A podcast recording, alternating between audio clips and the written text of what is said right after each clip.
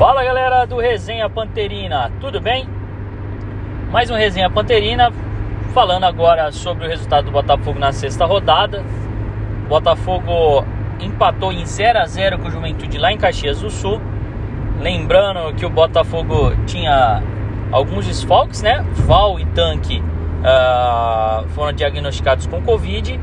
E tivemos aí também o Matheus Anjos, né? Sentindo dores musculares no, no último treino então foi poupado aí para essa viagem, não viajou para não viajou para Caxias do Sul e uh, três desfalques importantes aí, lembrando que a gente tinha o Jordan, o zagueiro também que tomou o terceiro cartão amarelo. Bom, o que, que eu posso dizer dessa partida e gostaria de compartilhar com vocês a, a minha opinião. O Botafogo parece que fora de casa joga bem, joga muito bem, mostrou isso contra o Havaí, mostrou nesse jogo também. É, a parte defensiva funciona muito bem e o clube tem muita qualidade nos contra-ataques. É, é, o que acaba não acontecendo em Ribeirão, porque aqui o Botafogo acaba tendo que propor o jogo. É, e quando joga fora, a responsabilidade pesa sobre a equipe mandante. O Botafogo fez um bom jogo contra o Juventude. É, tivemos chances aí criadas pelo Jefferson novamente que jogando aí na lateral direita uh, se mostrou ser bem melhor do que o Val. Até espero que ele seja titular na partida, na, na próxima partida, na terça-feira contra o Cuiabá.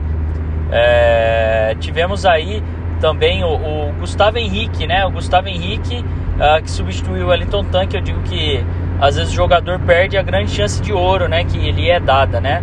É, ele jogou no lugar do Tanque, criou uma grande oportunidade onde ele, ele roubou a bola uh, do zagueiro adversário, partiu para cima do goleiro, mas cara a cara chutou para fora, chutou na diagonal, a bola passou rente à trave direita e aí ele perdeu essa grande chance.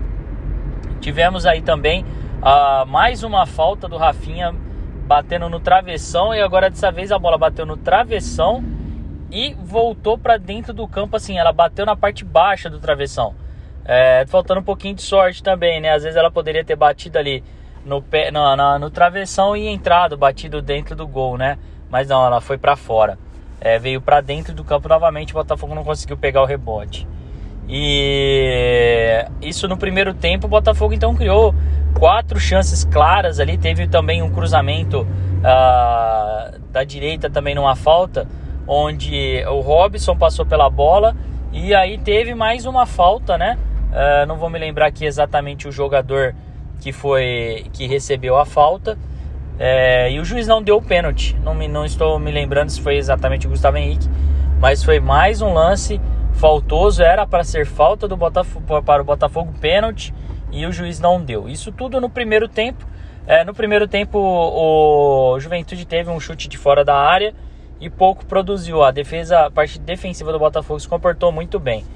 Já no segundo tempo, o Botafogo é, perdeu um pouco da posse de bola que teve no primeiro tempo, mas ainda assim teve uma grande chance com o Gustavo Henrique novamente, é, que roubou a bola uh, do zagueiro, do volante, foi para cima, é, deu um corte no primeiro zagueiro, é, passou e, e, quando ele estava em, dentro da área já em direção a, a um pouco mais à lateral, lógico, não estava indo na direção tanto em direção ao gol, mas estava numa, num bom posicionamento para chutar ou para cruzar.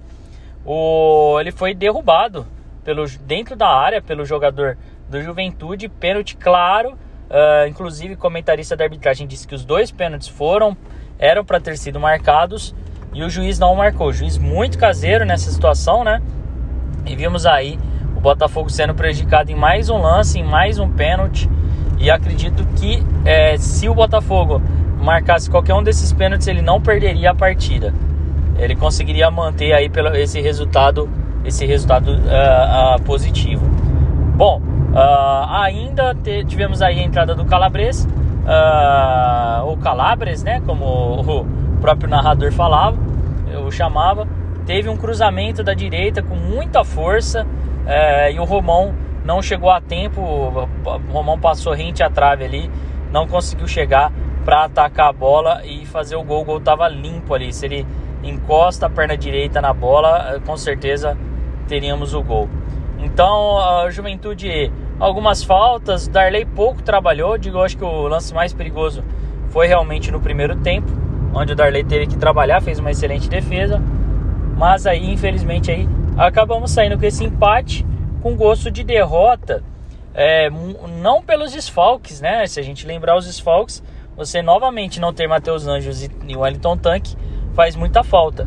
Mas é, pelo, que o clube, pelo que o time produziu, né? Mais um jogo fora de casa, uma excelente produção aí, é, ofensiva também, defensivamente muito bem.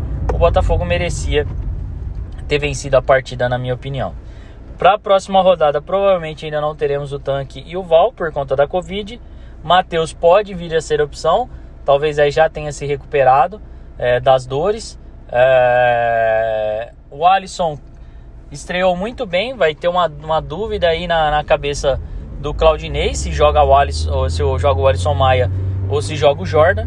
Achei que o Alisson fez uma boa partida, mas também aí o Claudinei nos treinamentos aí vai conseguir observar, né? Tanto que assim, no finalzinho do jogo, o Alisson Maia sentiu um pouquinho ali, né? A, a, a, acho que o ritmo do jogo, né?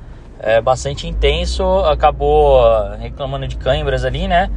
Então eu acho é, que pode ser o retorno do Jordan. O rapaz novo está muito bem fisicamente, eu acho que o Jordan pode até retornar para esse jogo aí, mas ficou aí a boa a boa notícia aí dessa contratação do Alisson Maia que não comprometeu nessa partida. Aliás, ele Carlos fez uma partida melhor do que fez, por exemplo, contra o Figueirense, né? É, e o Bolt, inclusive, também jogou muito bem. Ah, entradas de, de Luqueta, Matheus, Oliveira, é, é, o próprio Ferreira, pouco acrescentaram, né? Ao, ao time nesse jogo. O Gilson ficou a, a, marcando lá atrás e o Romão atacando na frente numa dobra aí, uma dobra ofensiva pelo lado esquerdo. Uh, ah, Para esse próximo jogo temos aí uma Botafogo termina aí na décima posição. É, a rodada não foi muito ruim, foi razoável para o Botafogo. A gente viu aí os times lá de cima vencendo, indo para 11 pontos, 12 pontos. E o Botafogo é, ficou ali parado nos 7 pontos, né? De 6 pulou para 7. É lógico, esse pontinho aí rendeu é, duas, duas posições para o Botafogo. Isso é importante. Melhor ser décimo do que ser décimo segundo. Ainda mais com o jogo fora de casa, né? Agora, o Botafogo vai é, enfrentar o Cuiabá. O Cuiabá que é líder isolado e com um jogo a menos ainda. O Cuiabá está invicto na competição. É, venceu uma partida muito difícil aí frente ao, ao à equipe da Chapecoense. A Chapecoense vencia até o finalzinho, mas aí o Cuiabá achou forças e conseguiu virar a partida. É, é, inclusive a Chapecoense ia perder a invencibilidade, né? É, perdeu a invencibilidade nessa partida. E aí agora vamos enfrentar esse Cuiabá com um time muito redondinho, muito bem treinado. Uh, vai ser um, um, desafio de fogo aí para o Claudinei, né? É, acho que seria é, é muito ruim para a campanha você ter três derrotas consecutivas dentro de casa. É, o Botafogo tá devendo dois pontos aí, porque já jogou nove em Ribeirão e tá com sete pontos. Então é obrigação aí essa vitória para a gente é, continuar devendo apenas esses dois pontos, né? E buscar aí fazer é, pontos fora de casa.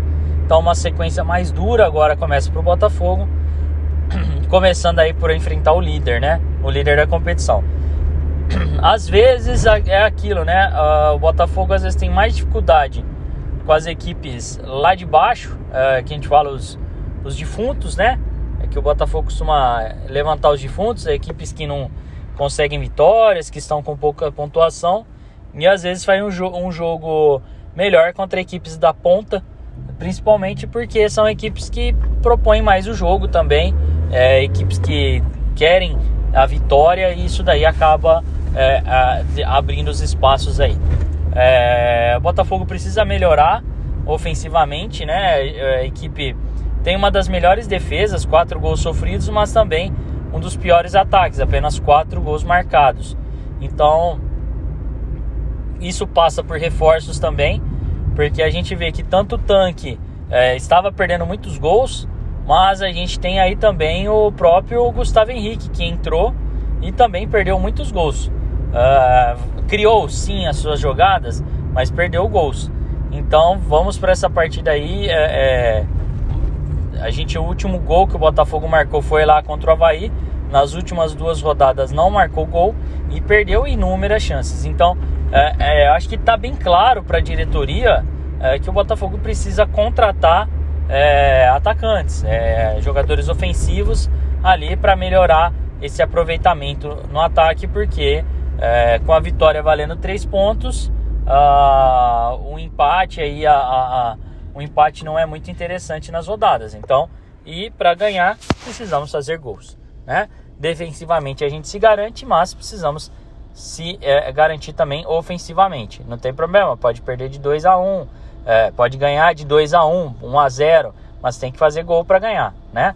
Então essa é a minha indignação aí com a diretoria que não faz contratações para o ataque. Está sendo criteriosa, dá para a gente avaliar aí que desde o Paulistão as contratações foram interessantes, foram bem feitas, né? É, algumas, logicamente, para dentro do próprio Paulista, como o Bolt, o Naldo, o... tivemos aí Bolt, o Naldo, o Matheus Anjos, o Robson, o Wellington Tanque, foram jogadores que vieram e ajudaram o clube a escapar do rebaixamento.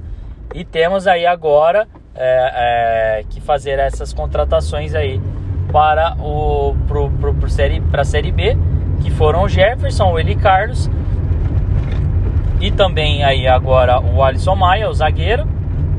E vamos agora para essa para essa para essa no, nova parte da série B aí, precisando realmente aí de atacantes e isso está bem claro que precisamos dos atacantes. Beleza, pessoal? Então essas foram as informações do Resenha Panterina, pré-jogo do Cuiabá, né? Amanhã temos o jogo do Cuiabá, nessa terça-feira, horário ruim, 5 horas da tarde, um horário que, que se tivesse público, é, provavelmente teria, teríamos um público pequeno por conta do horário, mas principalmente aí porque 5 é, horas ainda muita gente está no trabalho, né? É, o pessoal costuma sair do trabalho às 6 horas e o pessoal vai ter que acompanhar aí no radinho ou na, ou na tela do computador é, quem ainda estiver no trabalho, né? Então é isso aí, pessoal. Um grande abraço para vocês. Obrigado por ouvir mais um Resenha Panterina. Encerrando por aqui e depois trago mais novidades para vocês. Um grande abraço. Fui!